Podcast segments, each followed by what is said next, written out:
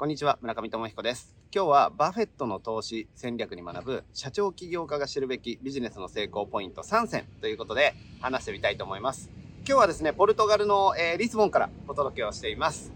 えーさて、えー世界ナンバーワン投資家ウォーレン・バフェットさんのことは当然、え皆さんもご存知ですよね。え世界で最も、え成功した投資家の一人と言われています。え私もあアメリカの株だったりスタートアップにですね、投資をしてきて、まあ、その一環で今回もポルトガルのリスボンで、え開催中の世界最大級のスタートアップ、そしてテック系のカンファレンスということで、 Web Summit っていうのに参加しているんですが、えバフェットの投資哲学っていうのは20代の頃から、え私なりに学んできました。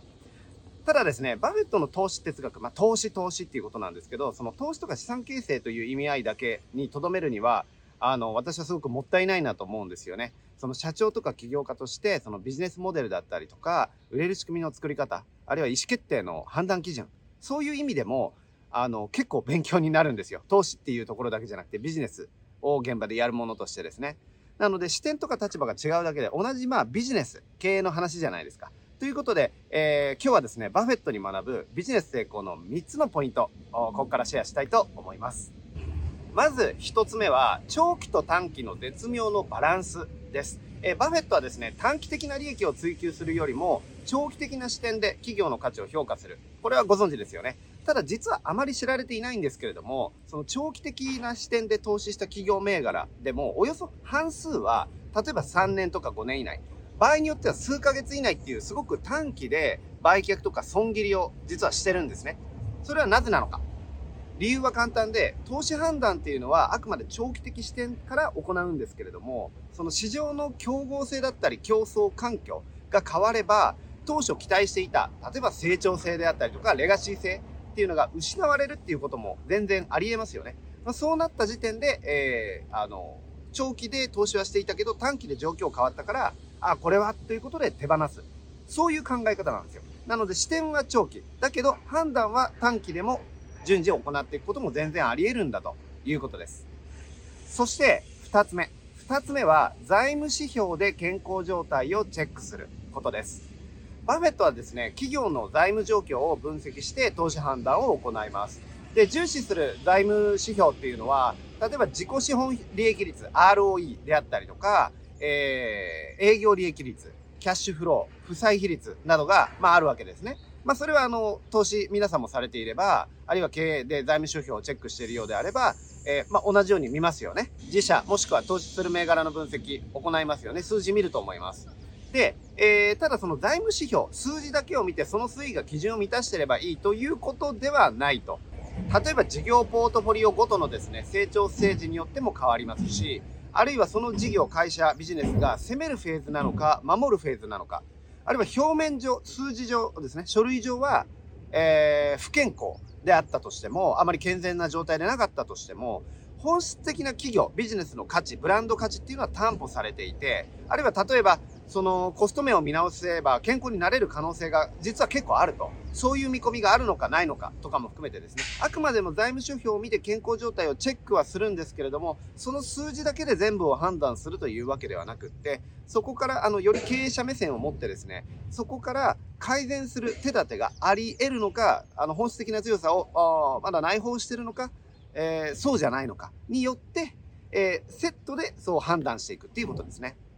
そして最後に3つ目です。3つ目は顧客資産との関係性、堅守性を見るということです。バフェットがですね、評価するビジネスモデルの特徴というのは、まあ、堅実な収益基盤、競争優位性、あるいは市場の成長性、独自性、そして継続可能性なんかが、まあ、挙げられるわけですよ。で、中でもバフェットは企業と顧客との関係性、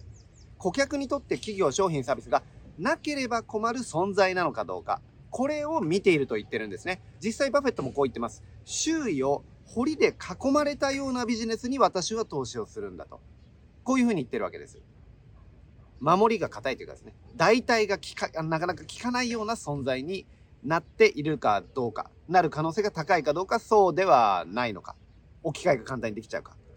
っていうことですね。だ一度商品サービスを購入したお客様、顧客っていうのが、ユーザー、クライアントっていうのが、離脱しにくいようなビジネスに好んで投資をするというのがバフェットの特徴なわけです。で、えー、私がですね、特に意識しているポイント、まあ、バフェットの投資哲学、今日3点ちょっとシェアしたんですけど、その中でも、あの、特に意識しているポイント、実は3点目なんです。あの、ビジネスモデルとか商品設計について、やっぱりその、研修性、周囲を堀で囲まれたようなビジネスを築けるかどうか。そこを、あの、特に注意するようにしています。私、まあ、あの、みたいにですね、決してその大きい会社とか、まあ、ビッグビジネスとかですね、上場企業とかそういう、あの、ことではなくて、えー、年商それこそ数億円サイズのスモールビジネス、ブランドなんかをまあ運営しているというものにとってはですね、その強固な堀で囲まれたような構造を作るっていうのは厳密に言うと正直難しいと思います。難しいと思うんですけど、ただ、ただですね、じゃあ、あの、だからじゃあもう全部ダメなのか、チャンスないのかって言ったらそんなことはない。極めて少数、ごく一部のお客様にとってなくてはならない存在、代替が効かない、えー、存在、他と比較されにくい異なる存在になれるかどうか、えー、っていうのは、えー、なれる可能性があるか、見ていただける、ね、あの価値を見出していただけるかどうか、そこは、え、っと、始める時点から、始める前からそういう存在になり得るかどうかというのは意識してチェックをしています。そもそもやるかどうかの判断基準としてもですね。で、また、お客様の生活だったり、習慣に入り込むような、溶け込むような、えー、そういう商品サービス設計が作れないものだろうかということも、あこれビジネスモデル、商品サービスを設計する段階、最初の設計の段階で、えー、まあ、バフェットの投資戦略ですね、投資哲学として、えー、ポイントを抑えられる可能性があの、ないかどうかというのを検討します。もしないのであれば、まあ我々みたいなスモールな、もう弱小プレイヤーがですね、できることなんて本当に限られてますから、ね、世の中に対して貢献できる形なんていうのは非常に限定的であるのは事実なので、まあもしそう抑える可能性がないというふうに残念ながら判断する場合は、えー、勝ち目はないと判断して、えー、撤退をしたりとか、まあそもそもやらないという判断をしたりとかするわけですね。はい。あすごいですね。今これ早朝に撮ってるんですけど、天気が良くなって、辺りの景色が